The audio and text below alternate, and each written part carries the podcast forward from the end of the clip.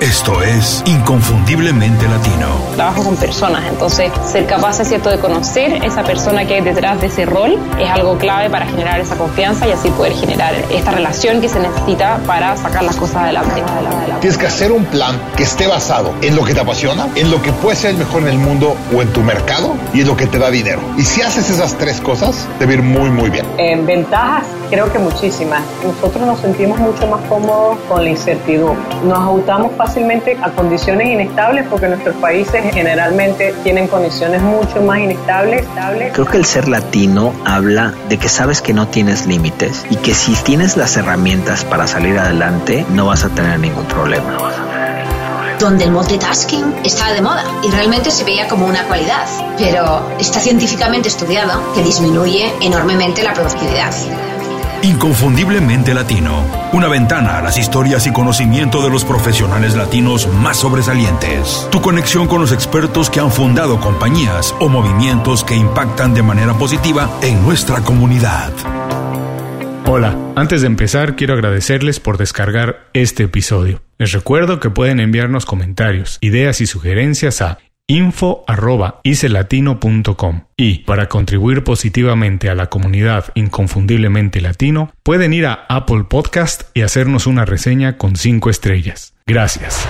Hola, bienvenidos a Inconfundiblemente Latino, soy Julio Muñiz. Muchas gracias por escuchar el episodio de hoy. Estamos entrando a la última parte del año. Quienes escuchan el programa regularmente saben lo mucho que recomiendo hacer revisiones y evaluaciones de lo que hemos hecho durante un año. Yo lo hago en todos los campos y proyectos que trabajo. Por supuesto, la parte económica, la parte personal y también la parte profesional es muy importante. ¿Qué implica esto? Esto implica que hago un análisis profundo de lo que se ha hecho en Inconfundiblemente Latino, lo que ha funcionado y lo que no ha funcionado, dónde tenemos que corregir, dónde podemos cambiar, dónde podemos innovar. Para hacerlo, siempre reviso los episodios y sus estadísticas. Me encanta hacerlo. Es otra oportunidad para escuchar las entrevistas y descubrirle cosas nuevas, cosas que en el momento en que pasaron por primera vez se me pasaron por aire. No las pude ver, no las advertí. Tal vez en ese momento no estaba listo para hacerlo, pero que hoy podemos recuperar. Esta es la primera entrega de la serie de especiales que haré para revisar el estatus del programa y lo que pasó durante 2018. Nos vamos a ir programando durante todos estos días en lo que resta del año. Van a ir intercalados entre, por supuesto, las entrevistas, que son la parte medular del programa, y otras de las series que tenemos ya como los libros que cambiaron mi vida. En el programa de hoy vamos a recordar algunos de los consejos que encuentro más valiosos de profesionales que han demostrado ser verdaderamente creativos no son exclusivamente personas dedicadas a profesiones que naturalmente entendemos creativas, no, son profesionales en muchos campos, pero que han alcanzado el éxito por ser diferentes, por innovar, por pensar de manera distinta y siempre estar haciendo las cosas de manera distinta, intentar hacer las cosas siempre mejor. Pero antes de empezar el programa, quiero invitarlos a registrarse en la segunda edición del Congreso Virtual de Productividad Personal para un Mundo Acelerado. Nunca pido que hagan algo de lo que no estoy convencido, que no he probado y sé que funciona. Por eso esto no es un anuncio, esto es una recomendación. Por primera vez, más de 35 expertos en productividad personal se reúnen de manera virtual del 28 de noviembre al 4 de diciembre para compartir sus ideas y los consejos que más les han funcionado. Si como yo eres un profesional que quiere tomar las riendas de tu vida y organizar mejor tu día a día para alcanzar más objetivos, bueno, visita www.congresoproductividad.com e inscríbete de manera gratuita para empezar a utilizar las herramientas y estrategias que ahí se comparten. Son muchas, son en todos los campos y verás que alguna te sirve. No tienes que utilizar todas, únicamente las que sientas que de verdad te funcionan. Repito, es gratuito del 28 de noviembre al 4 de diciembre en www.congresoproductividad.com. Otra vez, muchas gracias por escuchar el programa de hoy. El próximo jueves regresamos con otra entrevista de un profesional destacado. Por lo pronto, hoy vamos a disfrutar del primer especial de evaluación de 2018, Inconfundiblemente Creativos Volumen 1. Muchas gracias y hasta muy pronto en Inconfundiblemente Latino. Miquel Nadal. Es complicado definir uno, ¿no? Pero uno de ellos creo que es uno de los más poderosos, o al menos a mí me ha funcionado mejor, es intentar siempre y a toda costa eliminar la culpa de mis decisiones. Me explico un poco mejor. Em, siempre tenemos que tomar decisiones, especialmente como emprendedor o como empresario, o seas la persona que seas, por supuesto, ¿no? Faltaría más. Y siempre que tomas una decisión, siempre hay una cierta, no sé, un cierto, mm, no sé, un rencor de lo que has hecho, a lo mejor te gustaría cambiar, no estás seguro si realmente has tomado la, decisión correcta. Yo diría que el tema de eliminar la culpa de mis decisiones hace que, evidentemente me puedo equivocar, lo sé, pero cuando la elimino me siento más libre, sobre todo me siento con menos carga, ¿no? Y creo que es una de las cosas más importantes que aprendido. Antes, cuando tomaba una decisión y me equivocaba, estaba como uno o dos días pensando en aquello que debería haber hecho y creo que ha sido una de las peores decisiones de mi vida. Ahora, cuando hago algo, sé que puedo cometer un error y no pasa nada, pero en cambio el problema es que eh, no estoy pensando en la culpa. Es decir, si pensara en la culpa sí que sería un problema, pero ahora prefiero no pensar en ella. Otra cosa que también creo que he aprendido y que para mí es muy importante es entender que no todo el mundo aceptará lo que estoy haciendo, ¿no? Y eso aquí también podemos entrar en temas tan espinosos como, por ejemplo, familia y amigos. en el mundo emprendedor, eh, no todo el mundo va a entender aquello que estás haciendo. Y a veces los emprendedores es como que nos obcecamos, ¿no? Queremos que la gente entienda aquello que estamos haciendo, pero por favor, familia, yo estoy intentando cambiar el mundo, ¿qué no lo veis? Y evidentemente la gente no lo entiende, porque ellos entienden su parcela de realidad. Y eso es que no es que estén ellos equivocados o que nosotros lo estemos. Al final son dos realidades muy distintas y las personas que te reprochan algo lo hacen realmente porque sienten, bueno, sienten miedo, no saben muy bien cómo expresarlo y lo hacen desde el reproche, ¿no? Por ese motivo creo que es una de las dos cosas que son eh, hábitos para mí muy importantes que he aprendido durante este tiempo, ¿no? Giancarlo Molero. Yo recomiendo en las prácticas privadas y en alguna de las charlas que, doy eh, un, un, un, ejercicio de retrospección. Yo, yo siempre hablo de, esa edad, entre los 9 y 10 años, y que hagamos una, una, una figura en donde vemos cómo eran nuestras vidas en ese momento. Y descubrir el que nos hacía feliz en ese momento, tratar de replicarlo, obviamente con las responsabilidades de adulto y con la vida de adulto que llevamos, nos permite mm, acercarnos a lo que es, digamos, esa pasión y podemos de alguna otra forma ajustar eso que nos hacía feliz cuando niños, cuando no teníamos responsabilidades, a lo que hoy día podríamos hacer ya de profesionales y que tenemos una carrera. Lo otro muy importante es entender que lo que hemos escogido como profesión o como carrera no necesariamente está alineado con nuestra pasión. Y a veces cuesta mucho desligarse de 10, 15, 20 años de, de carrera o de estudio porque literalmente tú dices, bueno, he perdido la mitad de mi vida en esto. La pregunta que yo me hice fue, bueno, ¿y quieres perder el resto de tu vida en esto o prefieres de alguna otra forma poner un, stop aquí y comenzar de ahora en adelante a, promover algo que de verdad te llene y que de alguna forma esté alineado con lo que tú consideras es tu, misión en este mundo? Entonces, eh, esto pasa literalmente por, por, por eh, un proceso en donde tienes que tener mucho conocimiento, mucho awareness, mucha atención plena para esto hay ejercicios de meditación, etcétera, etcétera. Pero, pero para no entrar en ese detalle ya tan, tan, vamos a decir, tan particular, yo te diría que la recomendación es prestar más atención a lo que es tu día a día e identificar las cosas que te mueven. Todos los días, Julio, suceden cosas que nos mueven. Y muchas veces no le prestamos atención o simplemente nos enfocamos en lo que nos preocupa, en lo que nos aqueja. Y, ese es el peor mal que nos podemos hacer porque por un lado no estamos alineándonos con nuestra, vamos a decir, misión ni, ni, ni, ni, placer, sino que por otro lado nos estamos estresando que genera efectos negativos en, todos como lo sabemos. Salvador Cabavier. No hay un libro específico porque creo que la vida te va poniendo las cosas en, en los momentos que te deben de llegar.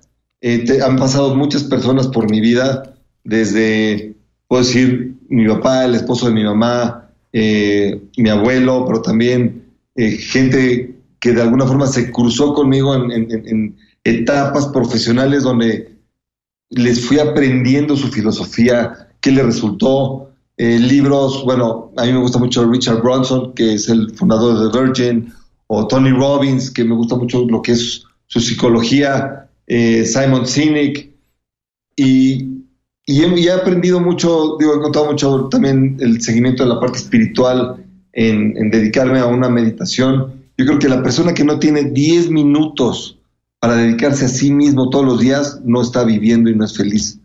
eh, que la rutina le gana. Entonces, yo no tengo un mentor como tal.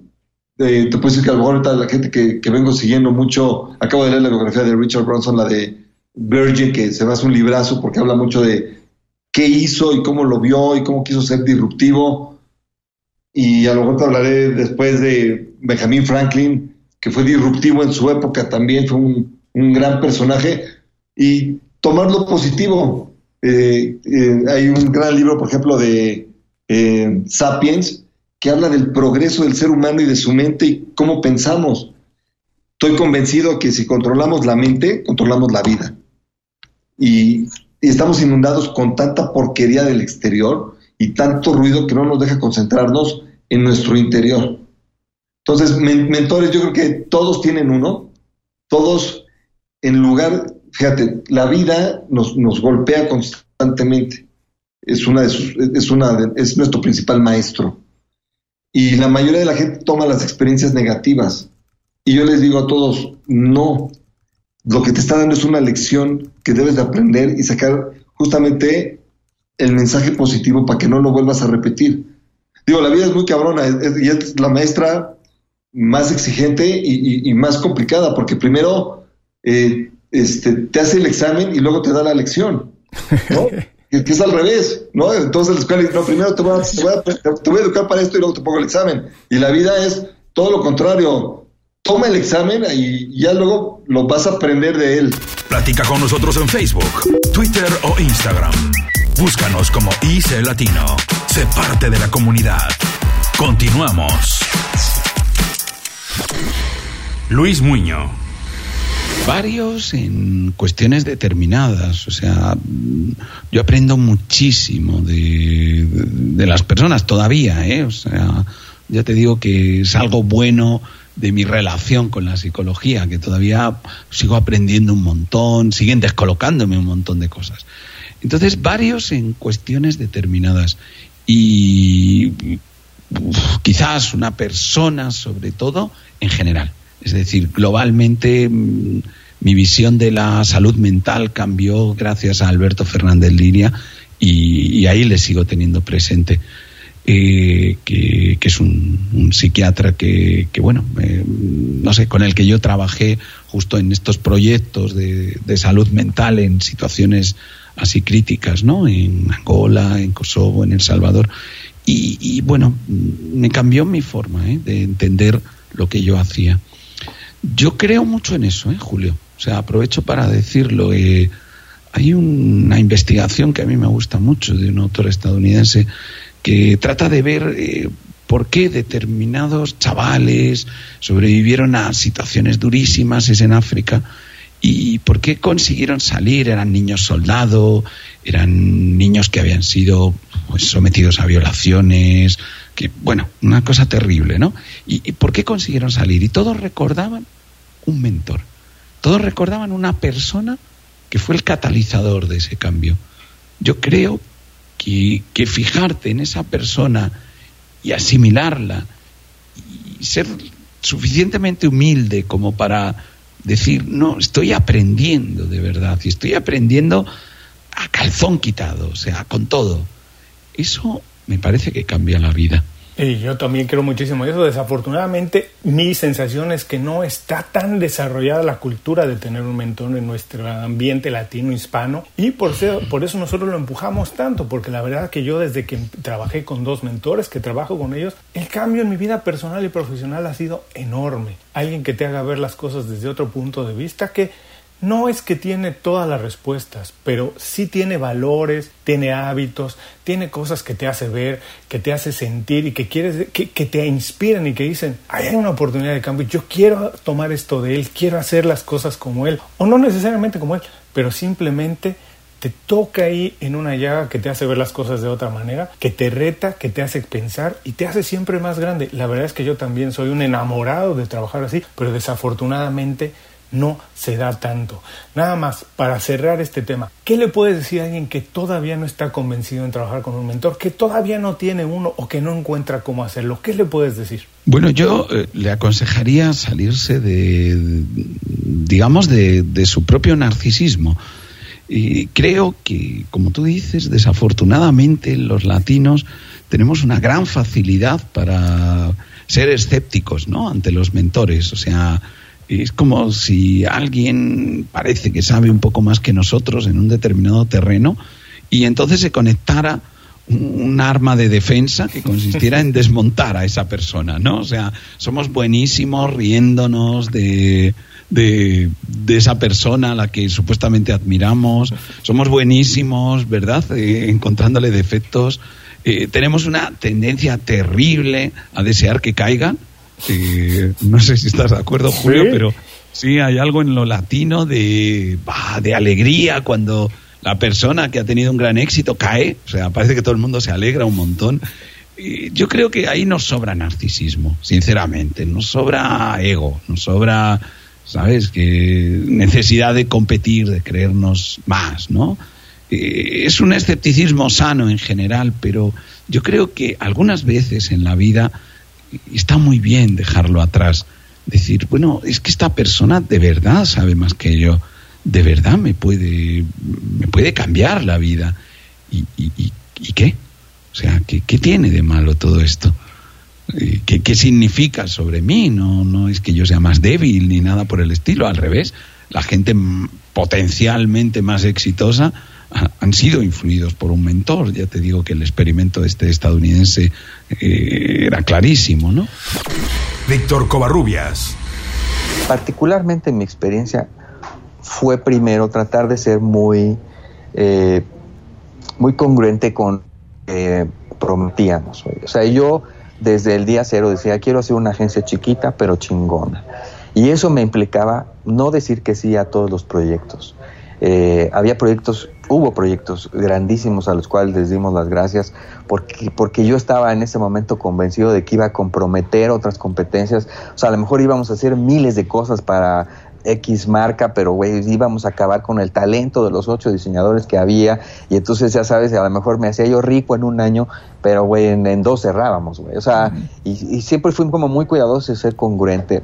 Yo, yo diseñé una especie de código de hacerse en la oficina en donde para que me entiendas, lo más importante son las relaciones humanas. Yo aquí les digo, absolutamente todo es personal. Esa frasecita de, güey, no es personal. Sí, güey, es personal. Todo es personal. Si te duele, está bien, güey, no hay pedo, pero es personal, ¿no? Y entonces, pero hay que cuidarnos, tal. O sea, caso es que renunciamos, hemos, en estos 22 años de la oficina, hemos renunciado dos clientes por hostiles, por groseros, por falta de respeto con mis compañeros, ¿no?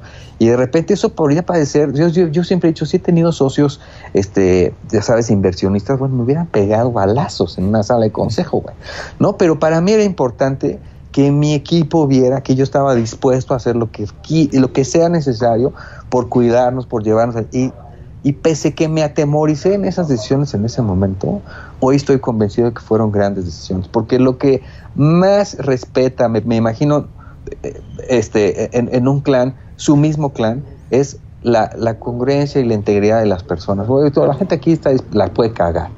Pero, por ejemplo, el gran problema es si no aceptas que la cagas, porque entonces no hay manera de remediarlo. Pues si la cagas, pues está bien, güey, lo remediamos. O sea, me parece que ese es otro, ser constante es una de las cosas más difíciles que hay. O sea, yo les digo, güey, cualquiera mete un gol un día, ¿eh? O sea, eso no, no, güey, ni te creas mucho, ni o sea, pero para ser este Messi o para ser este Cristiano, pues hay que meter tres a la semana, cabrón. O sea, porque si no, si no, no vas a sacarla del pinche estadio, ¿no? Este, construir una especie de propósito, construir un ejemplo, este, construir cercanía. O sea, por ejemplo, desde el día cero de la oficina, yo decidí que no iba a haber puertas. Y este, y, y, aunque yo siempre he sido un cuate muy cercano, hoy quizás pues como somos más personas, este, entiendo que para muchos soy la figura, no, pues es el presidente de la agencia. Yo jamás me presento así, ¿no? O sea, y voy y me siento con unos como me siento con otros, les critico los tenis o les critico los logos, o sea, para mí es igual. Este, pero claro que tienen, saben que tienen un, un líder que tiene la puerta abierta, que si es algo importante me pueden interrumpir y que si tienen un pedo personal se los voy a resolver. A mí me parece que si uno entiende que las relaciones son humanas, es decir, güey, Coca-Cola, trabajar con Coca-Cola no, no es trabajar con Coca-Cola, es trabajar con la generación de Coca-Cola que está ahí, cabrón. Y esas personas, a lo mejor hay brillantes, a lo mejor no hay tanto. Y digamos, si tú, es, decir, generar una buena relación personal es generar una buena relación con las compañías. y, eso es lo que hay que entender. En el fondo, sí se trata de eso, o sea, de, de, ser empático, de resolver problemas, de ser un güey que genere confianza. O sea, a mí me parece que eso ha sido y tratar de, de en verdad pues ser una agencia exitosa, o sea, porque obviamente les gusta que ganemos premios y que ganemos cuentas y que tengamos pitches y que pues claro, que sea un orgullo pues ser parte de este pinche equipo que tiene su personalidad de ser outsider, ¿no? Porque pues no somos parte del gremio de la publicidad como tal, este, no somos parte, digamos, del status quo, hacemos cosas como ellos, nos llevamos bien con ellos, pero tratamos de no caer en las mismas prácticas que ellos. Y eso me parece que los que llegan aquí también aprecian que la oficina tiene su propia personalidad. Miguel Paz. Yo estudié en una universidad marxista en Chile, una universidad que ya no existe, y durante mis dos o tres primeros años fuera de la universidad yo era un tipo completamente anti-establishment, y que decía jamás voy a trabajar en ningún medio del mainstream. Hasta que un día que ya no tenía nada para comer, básicamente, y fue como, bueno, tengo que tomar un trabajo. y tomé el peor trabajo que podría haber tomado, y que, que, es como que fue trabajar en un diario que se llama Publimetro en Chile, y que básicamente el trabajo se dedicaba, se trataba de cortar cables y pegar cables. Después de tres o cuatro meses de eso, fundiéndome el cerebro, eh, un día me fui a una fiesta y no volví más, hasta como unas dos semanas después que llegué campante a mi trabajo. Eh, y mi editor me dijo, flaco, yo me encanta que tú estés aquí porque eres el único periodista que en las reuniones de pauta proponía algo y se y puteaba y se enojaba y demostraba pasión, pero, pero el jefe acá de los suecos dijo que no te vamos a poder tener, así que te tenéis que ir. Me fui, me fui a armar, armar un, un, proyecto nada que ver. Yo siempre he sido un poco gaffiter o plomero, de que me gustan muchas cosas al mismo tiempo. Entonces me fui a, hacer una, una factoría de ideas y hacer proyectos de diseño y de música con otra gente. Hasta que uno de estos editores me llama y me dice, oye, quiero hacer una revista. Eh, y quiero que tú seas el editor general yo le digo, pero flaco, yo tengo 23 años, no tengo idea de esto. Y me dice, no, démosle nomás, yo me voy a Nicaragua a hacer algo, vuelvo y te encargo que saques el primer, saques el primer número. Eh, yo claramente me eligió a mí porque no tenía plata para contratar a alguien, alguien que supiese lo que estaba haciendo. Pero lo primero que descubrí ahí es que eh, uno nunca está a la altura de la situación, sino que uno se pone a la altura de la situación. ¿ya? Y el otro secreto que es que en realidad nadie tiene idea bien de lo que está haciendo. O sea, cuando vemos a gente que nosotros eh, idolatramos, nos parecen muy inteligentes y muy profesionales, tenemos que tener en cuenta que tienen algunas canas más y todo, pero tienen las mismas dudas que tienen uno, tienen las mismas inseguridades que tiene uno y que en la práctica eh, en la, en la práctica eh, uno va improvisando y va tratando de ser riguroso en la práctica. En ese escenario, la única diferencia que yo podría haber tenido en relación a otros compañeros y compañeras de la universidad, que eran infinitamente más talentosos, infinitamente mejores periodistas que yo, fue eh, trabajar y lidiar con los problemas del día a día, cuando o no hay plata, o la historia no salió bien, o se cayó, y a veces y publicar algo que de repente tú sabes que es una mierda y tener que comértela y aprender de ese aprendizaje para sacar otra cosa que es un poco menos mierda y que hay un poco menos mierda. Lo único que sí yo tuve claro y, eso sí también puede ser un consejo es que uno tiene a lo mejor uno no sabe lo que quiere hacer, ¿no? Porque hay tantas cosas en la vida que que que te gustan, que te parecen atractivas, que uno se enfrenta como a la paradoja de la elección. Hay tantas cosas que quiero hacer que al final no, no, sé qué voy a hacer. Y a mí lo que me ha servido mucho en la vida, eh, y que también lo he escuchado a otras personas, es decir, bueno, no sé qué quiero hacer porque quiero hacer muchas cosas, pero sí sé lo que no quiero hacer. Entonces, ponerte frente a una pizarra o frente a un bloc de notas y poner una raya y dividir de la izquierda para acá lo que no quiero hacer y anotar todo lo que no quieres hacer en la vida, te ayuda de una u otra forma a decir, bueno, no sé lo que quiero hacer, pero claramente al saber lo que no quiero hacer, voy a ser un poco menos miserable o al menos voy a ser más feliz. Y para mí siempre fue lo que no quería hacer era trabajar en, en, en los medios, los consocios periodísticos más grandes de Chile, no porque yo tenga una, una animadversión al tamaño o, al, o a los medios grandes, sino que en parte de mi evaluación estaba el hecho de que no eran medios en los que uno lo pasara muy bien escribiendo, no había mucha libertad editorial, a veces habían restricciones empresariales o políticas, o vaya a saber tú, eh, que pero yo veía amigos que trabajaban ahí y que si bien les pagaban bien, tenían seguridad social, mucho, estaban mucho más protegidos y, regaloneados que nosotros, eh, la pasaban mucho mejor, mucho peor que nosotros. Y en ese sentido yo tomé la decisión de trabajar en medios más pequeños, que tuviésemos entera libertad editorial y en donde además pudiésemos publicar más y, y hacer más locura. Entonces siempre he preferido desde esa perspectiva ser, ser cabeza de ratón que cola de león y eso ha hecho que eh, mi trabajo se vea o se presente más que el de otros colegas que yo estoy seguro que son mucho más mucho mejores que yo, pero que han tomado el otro camino. Sí, en relación a, lo, para responderte a la, pregunta, porque parezco político, eh, eh, todo lo que tiene que ver con datos, negocios y otras cosas han sido producto de las necesidades y de las circunstancias. A mí lo que más me gusta hacer es escribir y repostear.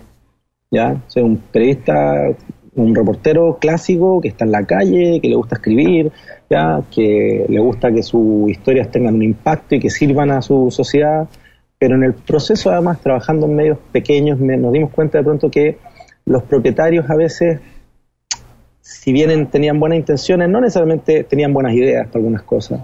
Entonces, en la medida que nosotros íbamos haciendo buenas historias como equipo, porque obviamente yo era parte de un equipo, un engranaje más, eh, eh, iba creciendo, la parte monetaria no necesariamente iba creciendo. Yo tenía súper claro que si queríamos que el medio fuese sustentable, que tuviese un impacto y que se convirtiera en un medio eh, de importancia nacional y por qué no internacional, teníamos que tener gente que supiese hablar de, que supiese de negocios, que supiese de tecnología.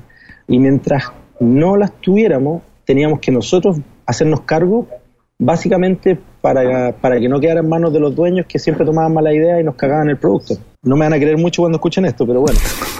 Eh, entonces fue una cuestión más de circunstancia y necesidad. Y es lo mismo con mis clases de datos. O sea, yo parto diciéndole a, a los alumnos, ¿a quién de ustedes le gustan las matemáticas?